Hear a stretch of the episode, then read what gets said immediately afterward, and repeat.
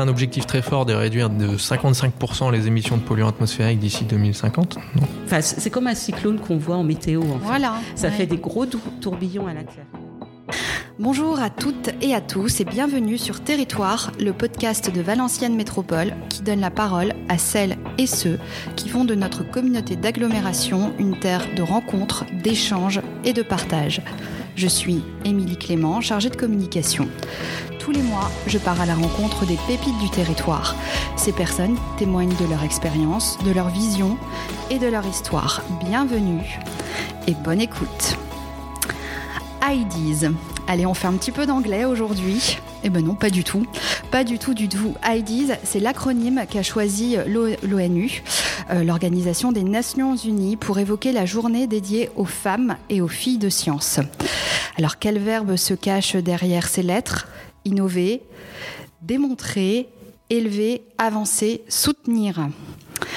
Encore une journée internationale, me direz-vous.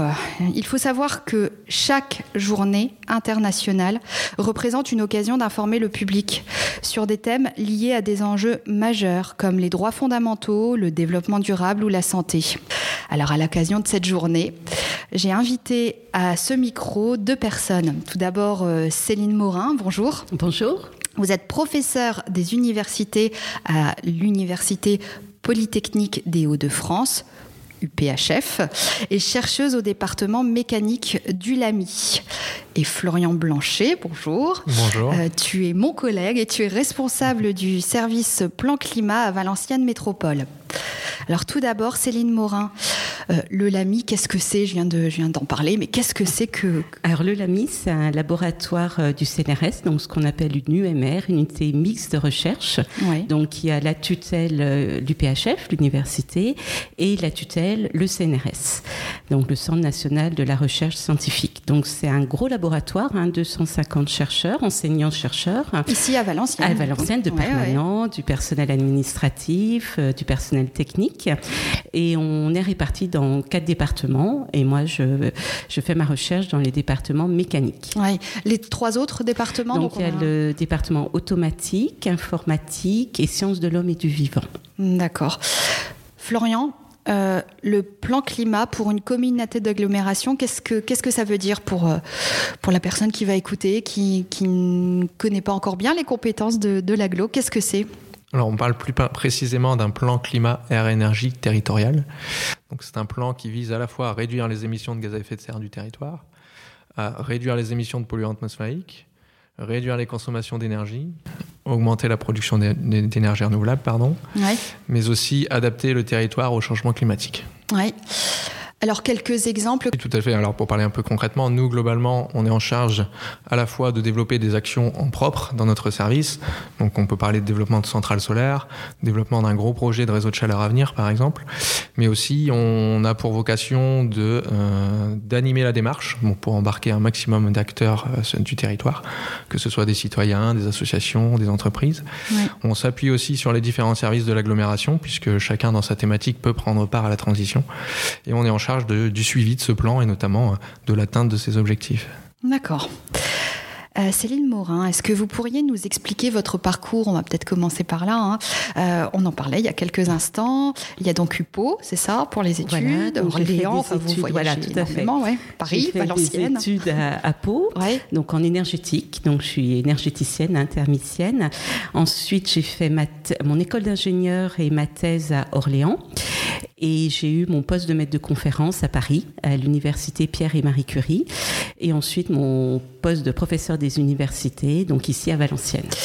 Ça consiste à quoi, en quoi un, un, métier de professeur des universités Qu'est-ce qu'on fait tous les jours? Alors, euh, en fait, on est enseignant et chercheur.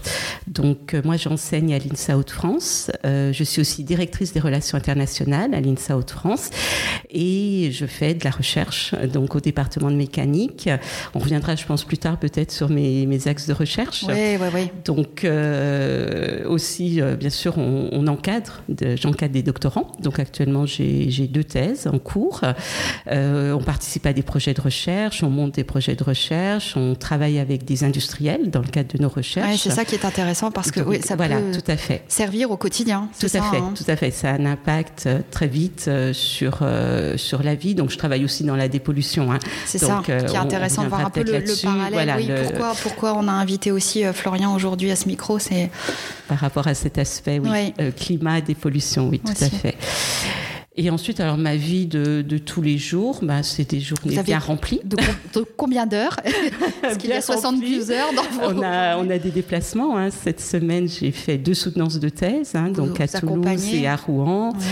Euh, en tant que directrice des relations internationales aussi, bien sûr. hein. on a des universités partenaires dans, à l'international. Euh, voilà, je, je peux Oui, dire, oui, voilà, des journées bien remplies. Est-ce que vous avez un exemple de, de réalisation? Vous disiez que vous travaillez avec des industriels. Oui, ben justement, là, j'ai un contrat en ce moment. Donc, euh, pas forcément des gros groupes. hein. Là, je travaille avec une PME euh, qui fabrique des cyclones. Donc, des cyclones, Ouais, c'est euh, c'est un moyen pour dépolluer l'air. Donc, c'est un gros cylindre, on va Ouais. dire. Euh, et à la base, donc, on a un cône, on a une cheminée dans la partie supérieure. Et le but, c'est dû à un écoulement, en fait. euh, Enfin, c'est comme un cyclone qu'on voit en météo, en fait. Ça Ouais. fait des gros tour- tourbillons à l'intérieur de, de- de cette installation et ça permet de séparer les particules, de filtrer.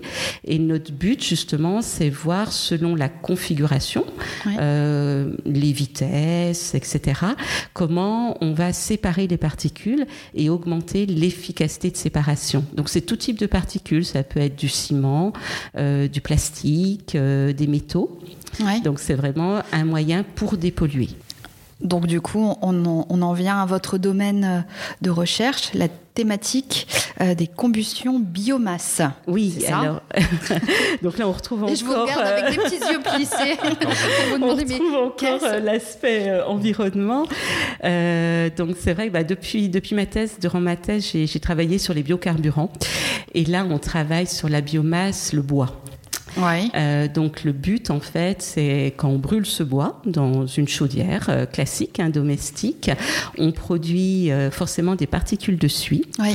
et on va essayer euh, d'optimiser la combustion pour diminuer les émissions de ces particules de suie. Les particules de suie sont cancérigènes. Euh, il y a également des toutes petites particules, ce qu'on appelle les précurseurs de suie, qui sont aussi cancérigènes. Donc on va suivre euh, un petit peu la formation. Alors pas simplement suie, mais aussi de tous les polluants, le monoxyde de carbone, le CO2, qui est aussi le CO2 gaz à effet de serre. Et on va voir comment on peut optimiser la combustion pour diminuer ces polluants. Sur le développement durable, pour- pourquoi vous avez choisi de vous orienter euh, Alors, je pense que c'est durant mes études, en fait, comme Ouais. j'étais dans une formation euh, ben, en énergétique. hein, donc, euh, forcément, il y a tout ce qui est gestion, conversion de l'énergie, décarbonation.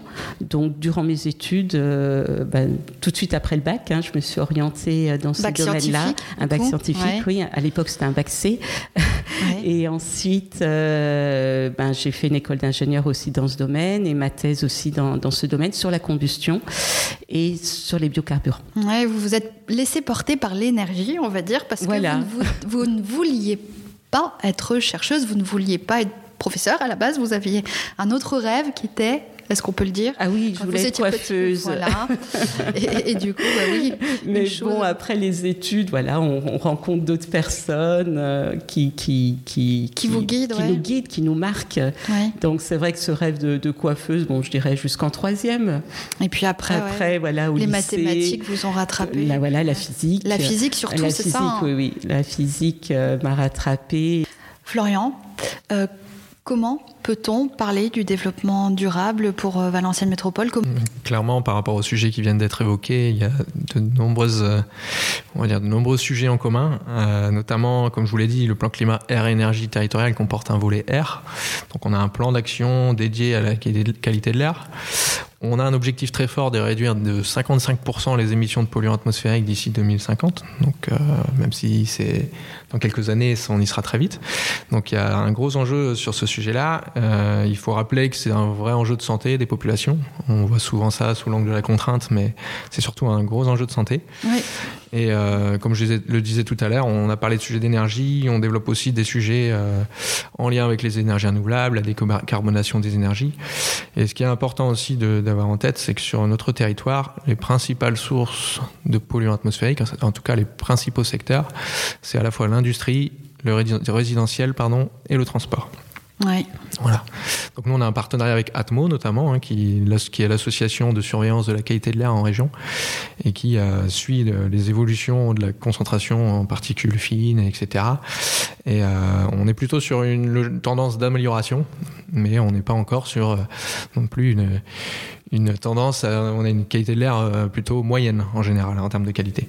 Voilà, donc on, a ce partenariat-là et plus précisément et là plus récemment, on a aussi un partenariat tout récent avec Geoptis où on va équiper aussi le territoire de 14 microcapteurs pour pouvoir affiner la connaissance en tout cas de la qualité de l'air euh, sur le territoire. D'où l'importance de travailler de concert, que ce soit dans le milieu universitaire, que c'est ici, hein, c'est ce qui est développé sur l'UPHF, hein, la recherche, euh, le, monde des startups, les collectivités. Il y a vraiment un, travail de fourmi qui euh, est fait euh, par vous, voilà, au service de la population.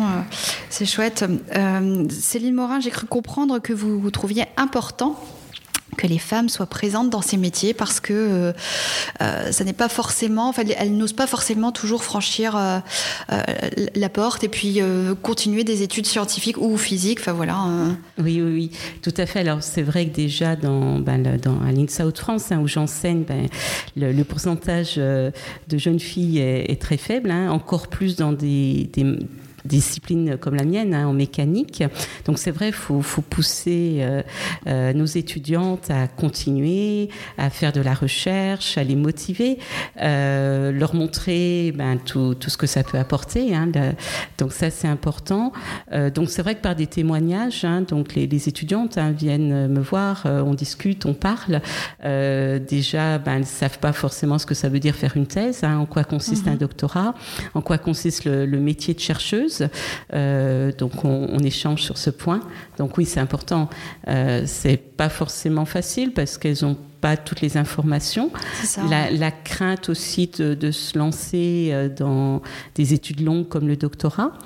Euh, voilà, quand on leur parle de mécanique, ça peut faire peur, hein, parce que je suis rattachée au département de mécanique.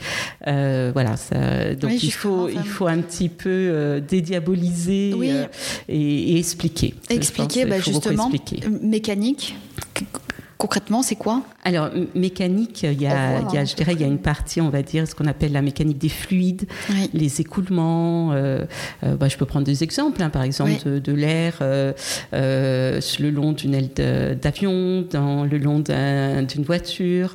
Après, il y a ou ce qu'on fait également. Je reviens sur mes cyclones, hein, c'est-à-dire qu'on va beaucoup regarder justement les écoulements cycloniques, comment l'air à l'intérieur du cyclone va emporter les particules. Mhm. Donc ça, c'est plutôt la, mécanique des fluides.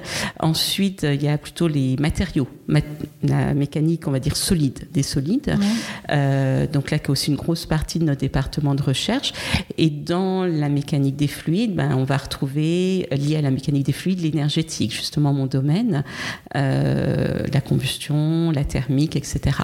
Mhm. Donc euh, c'est vrai que mécanique, on pense des fois très atelier, hein, on, bleu de travail, euh, euh, voilà, on est au garage, mais, pas du tout. on, apporte forcément du cambouis sur les mains. On, travaille voilà sur des écoulements, sur des transferts de chaleur, sur l'énergie, la conversion de l'énergie, la gestion de l'énergie et comment améliorer l'efficacité de systèmes énergétiques. Mhm. Dans le domaine aéronautique, notamment, ça peut être ça la, Oui, ça peut être ça, tout à fait. Alors, nous, on est plutôt euh, ici sur euh, au LAMI, hein, on travaille plutôt sur le transport euh, ferroviaire ou automobile. c'est vrai que c'est notre domaine de voilà, compétence. Notre domaine de compétence. En effet. Comment vous vous êtes donné le droit ou la chance, ou quand vous étiez jeune, comment ça s'est comment ça s'est fait? Parce que vous me disiez que vos parents n'étaient pas du tout issus de ce, ce domaine-là. Enfin voilà, comment Comment on s'autorise Ou pas Est-ce qu'on suit sa petite voix intérieure euh Oui, c'est un peu ça. Puis c'est plutôt des rencontres, des rencontres hein. avec des personnes euh, qui, qui, vous marquent. Donc moi, c'était mon directeur de thèse euh, qui donnait un cours ben, en dernière année d'école d'ingénieur et quand j'ai fait aussi un, un, DEA en parallèle et qui m'a parlé de la thèse, comme quoi je correspondrais bien, que du coup j'ai fait mon, mon stage d'école d'ingénieur à l'étranger au Pays de Galles et c'était dans le cadre d'un programme européen. Donc tout de suite, j'étais euh, en collaboration avec d'autres universités européennes. Euh, donc très vite, ça m'a plu. Mais c'est vrai que c'est plutôt la, la rencontre euh, avec des scientifiques qui nous poussent. Il m'a bien expliqué. Alors il a expliqué aussi à mes parents. Donc je me souviens, il a téléphoné à mes parents pour, expliquer, pour, expliquer bah un petit peu ce qu'était une thèse et, qui ne s'inquiète pas. le chercheur ne reste pas toujours dans son labo, il peut en sortir, aller à l'international. Justement, c'est cette rencontre avec d'autres personnes un peu passionnées à travers le monde où euh, il y a une mise en commun des savoirs. Tout à fait, on fait beaucoup de... à répondre à une problématique. Tout à fait, on fait beaucoup de, de conférences en fait. Hein, où, euh, alors bien sûr, c'est notre communauté scientifique. Hein. moi, je vais faire des, des conférences justement en, en, combustion ou en énergétique, euh, et on rencontre, oui, des, des, collègues au niveau national et international. Donc, on échange. Euh, c'est là où on fait entre guillemets, un terme peut-être, un réseau. C'est-à-dire qu'après, si on ouais. veut monter des projets ensemble, des projets de recherche, hein, national ou international, ben, on, on rencontre ces personnes durant ces conférences donc c'est très important. On échange. Euh, c'est très important aussi d'échanger, parce que comme ça on s'oriente, on a des nouvelles idées. Donc oui, il faut, il faut faire des, des, conférences et que nos doctorants fassent des conférences. Il faut les pousser. Ouais, ouais, ouais. Euh, alors je reprends euh, des éléments apportés par l'ONU euh, qui déclarent que dans le monde entier, il existe depuis des années un écart important entre les sexes dans les sciences, la technologie, on en parlait tout à l'heure, hein, euh, l'ingénierie et les mathématiques. Euh, bien que les femmes aient réalisé d'immenses progrès quant à leur participation dans l'éducation supérieure, elles restent sous-représentées euh, dans ces catégories scientifiques. Donc on, on vous invite, mesdames, à, à, à pousser les portes. Euh, l'égalité des sexes a toujours été une question majeure pour les Nations Unies. L'égalité entre les sexes et l'autonomisation des femmes et, des filles sont cruciales non seulement pour le développement économique du monde, mais aussi dans la réalisation de tous les objectifs et des cibles du programme de développement durable à l'horizon 2030.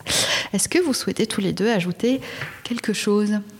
Cette interview Simplement préciser que toute action et tous travaux de recherche euh, qui vont dans ce sens de l'amélioration de la qualité de l'air sont les bienvenus au vu des enjeux actuels. Oui, ouais, ouais. Et moi, bah, je, je, suis bien sûr hein, par rapport à ce que vous venez de dire, mais plutôt peut-être sur l'aspect femme scientifique. Oui. Donc, euh, continuer, oui, à ce que nos, nos, nos jeunes, nos jeunes étudiantes euh, n'aient pas peur de poursuivre dans la recherche.